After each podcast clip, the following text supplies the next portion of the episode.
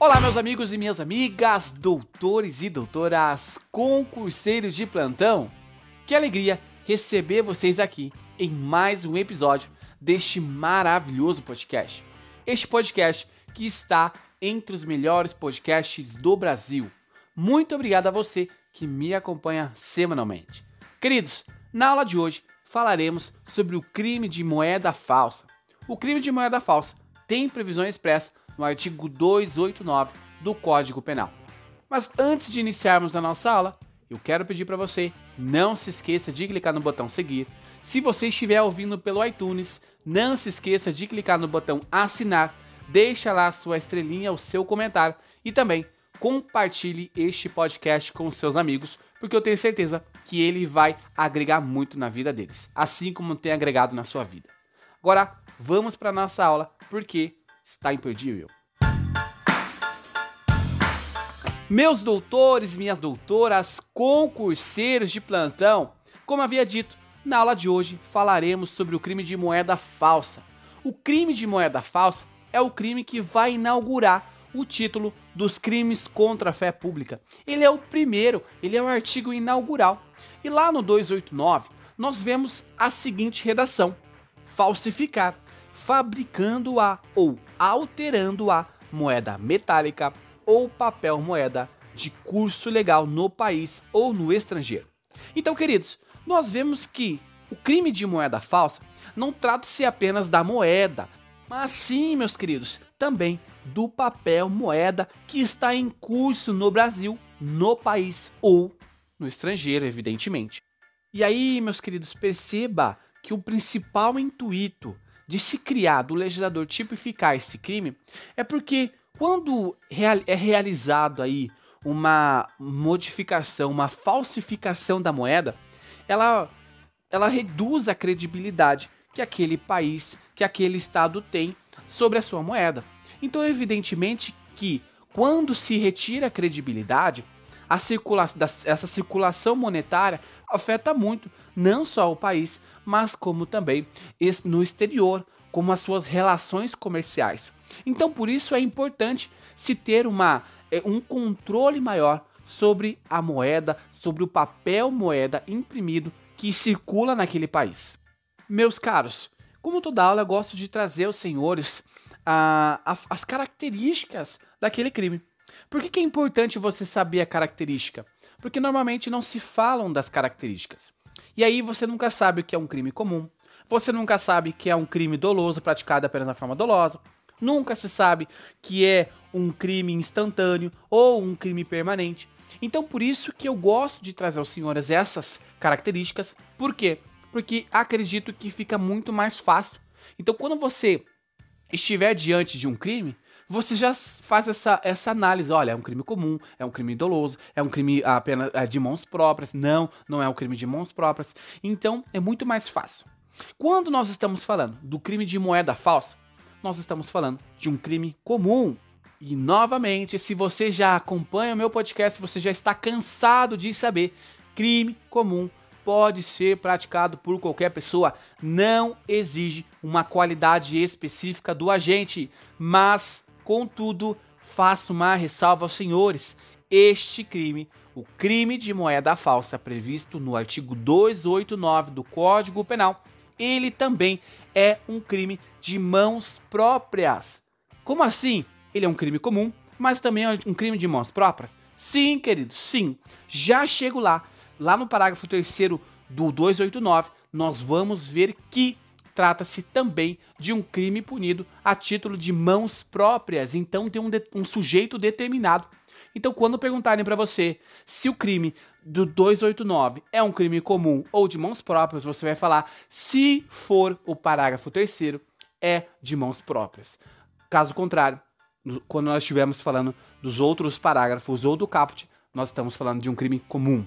Também, meus queridos, é um crime doloso punido apenas a título de dolo. Não se pune na forma culposa, apenas na forma dolosa, porque o sujeito ele quis praticar aquela conduta, ele quis. Ele não tem dessa de, ah, foi sem querer. Não, na forma dolosa. Ele repassou, na forma dolosa ele falsificou. Ele fez o quê? na forma dolosa ele alterou essa moeda, então somente a título de dolo. Também, queridos, é um crime instantâneo, quer dizer que os seus efeitos eles vão se consumar naquele determinado momento em que o sujeito que importou, exportou, naquele determinado momento em que o sujeito falsificou, alterou. Então, naquele momento em que o sujeito comete a conduta, ele é um crime instantâneo. Todavia, mais uma vez, faço uma ressalva porque também pode ser um crime permanente. Ei, crime permanente, presta atenção. Pode ser um crime permanente quando o sujeito ele guarda aquele, aquele papel moeda, aquela moeda que ele sabe que é falsa. Lembre-se que crime instantâneo é aquele crime que se prolonga, o seu resultado vai se prolongar ao longo do tempo. Lembre-se, faça uma comparação ao crime de tráfico de drogas, ao crime de cárcere privado. Enquanto você está ali com a vítima, o crime ele vai se prolongando no tempo. O crime de tráfico, enquanto você permanecer na posse daquela droga, daquele material que é considerado é, ilícito, ainda assim continuará. Se o, o, crime vai se exaurindo a cada dia, a cada momento, o crime de tráfico de drogas, perfeito? Então aqui, meus caros, enquanto você estiver com a nota guardadinha lá, lá na tua gaveta, lá no fundo da gaveta, enquanto estiver lá, vai se renovando cada dia o, o crime. E se a polícia te pegar daqui a 5 anos, querido, daqui a 5 anos você vai responder pelo crime de moeda falsa, tá bom? Continuando, doutores, nós temos também que, na verdade, eu não, não costumo falar sobre isso, mas eu gostaria de trazer aos senhores essa informação que o crime de moeda falsa é um crime de ação penal pública incondicionada. Mas eu digo assim porque eu não trago normalmente para vocês, porque não é objetivo deste podcast falar sobre a matéria processual penal. Mas eu acho muito relevante essa informação, porque não precisa que tenha um ofendido falar: "Ei, olha aqui, ele me passou uma nota falsa. Ei, olha aqui, ele tem uma moeda guardada lá na casa dele". Então aqui o promotor de justiça vai oferecer denúncia lá para o juiz, o juiz vai aceitar a denúncia e aí vai seguir todo aquele rito processual. E aí, meus caros, eu gostaria de falar aos senhores que lá no parágrafo 1 diz assim: nas mesmas penas incorrem quem por conta própria ou alheia importa ou exporta, adquire, vende, troca, cede, empresta, guarda ou introduz na circulação moeda falsa. E no parágrafo 2 nós temos a seguinte redação: quem tendo recebido de boa fé, olha só, boa fé, como verdadeira moeda falsa ou alterada, a restitui à circulação, depois de conhecer a falsidade. É punido com detenção de seis meses a dois anos. Queridos, quando nós estamos falando do parágrafo 2 do 289, nós estamos falando do, da forma privilegiada. A forma privilegiada está aqui. Como assim privilegiada? Significa dizer que o sujeito ele recebeu de boa fé. Vamos imaginar um sujeito que estava trabalhando em um supermercado, em um caixa de supermercado. Ele estava ali passando as compras e quando ele foi receber, ele recebeu uma nota de 50 reais. De ato, ele não percebeu que aquela moeda era uma moeda falsa. Então ele recebeu essa moeda na boa fé. Só que depois de passar, quando chegou no final do dia, ele percebeu que havia uma moeda falsa ali. E aí, neste exato momento, é que começa a entrar para o crime na área penal. Então o sujeito, ele olha e fala, ei, eu não vou assumir esse prejuízo não. Eu não tô nem aí quem vai pagar. Eu não vou receber, é, perder 50 reais do meu salário.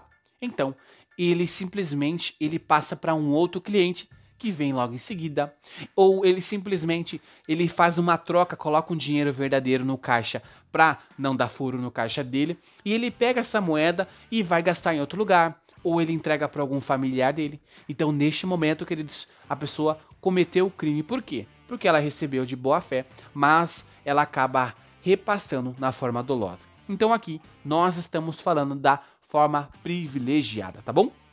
E lembre-se que quando se trata de forma privilegiada, nós estamos falando que a pena é uma pena mais branda. Porque perceba que aqui nós estamos falando de detenção de seis meses a dois anos.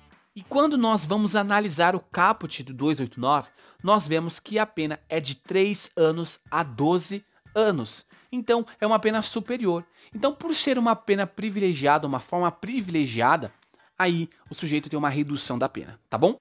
E ressalto aos senhores que quando estamos falando da privilegiada, ela vai tramitar lá pelos juizados especiais criminais, que é o JEC.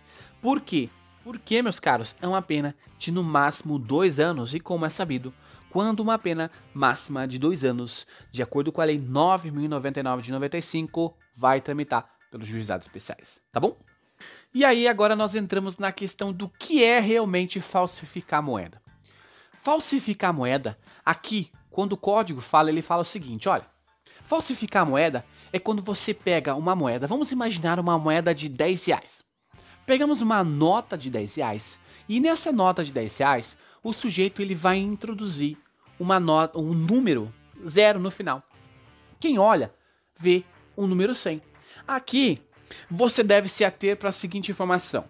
Quando você recebe essa nota, você olha e fala, mas que informação grotesca. Eu consigo ver que esse zero aqui ó, foi feito de canetinha vermelha, canetinha marca-texto. Se você perceber que esse erro é um erro grosseiro, queridos, preste atenção. Não estamos diante de um crime. Não se configura crime. Por quê? Porque se qualquer pessoa que recebesse aquela nota percebesse que aquela nota é uma, é uma nota que foi de forma grosseira alterada, não há crime. Não há crime. Quando nós analisamos a súmula 73 do STJ, nós vemos assim: a utilização de papel moeda grosseiramente falsificado configura, em tese, o crime de estelionato de competência da Justiça Estadual. Então perceba que, em tese, ele configura um crime de estelionato. A própria súmula do STJ fala em tese. Então, queridos, não há que se falar em crime de moeda falsa quando é grosseira. Então pegue o sujeito que pegou uma nota de 100 reais, cortou-a no meio e pegou uma nota que era do jogo Monopólio e colou ali. É claro, qualquer um que receber aquela nota vai notar que tem um erro grosseiro ali. Ou simplesmente o sujeito ele vai lá, cria uma nota de 3 reais. Nós sabemos que não existe nota de 3 reais. Então aqui, qualquer um que receber essa nota, ele vai ter a ciência que essa nota é uma nota que tem um erro grosseiro. Então, neste momento, de acordo com o súmula, não configura-se crime de moeda falsa. Então, pode, por eventualmente, é, configurar crime de estelionato? Pode, mas o crime de moeda falsa não se aplica neste caso. Queridos, quando vamos analisar o parágrafo terceiro, nós estamos diante de uma forma qualificada. Veja assim, é punido com reclusão de 3 a 15 anos e multa o funcionário público ou diretor, gerente ou fiscal de banco de emissão que fabricar, emite ou autorizar a fabricação ou emissão do que 1. Um, de moeda com título ou peso inferior a de determinado em lei. 2. De papel moeda em quantidade superior autorizada. Autores, Percebam aqui que nós estamos falando da forma qualificada. Vai aumentar a pena, é uma forma qualificada. E também, ao mesmo tempo, nós estamos falando do crime próprio, aquele crime que só o sujeito pode cometer. Quem é esse sujeito que pode cometer esse crime? Aquele que é um funcionário público ou que estiver como diretor ou gerente ou fiscal do banco que vai emitir, que vai fabricar essa nota. Então perceba que somente essas pessoas poderão praticar esse crime. Não é qualquer um. Eu, como cidadão comum, eu não consigo incorrer na, neste crime, não consigo incorrer no parágrafo, no, no parágrafo terceiro do 289. Por quê?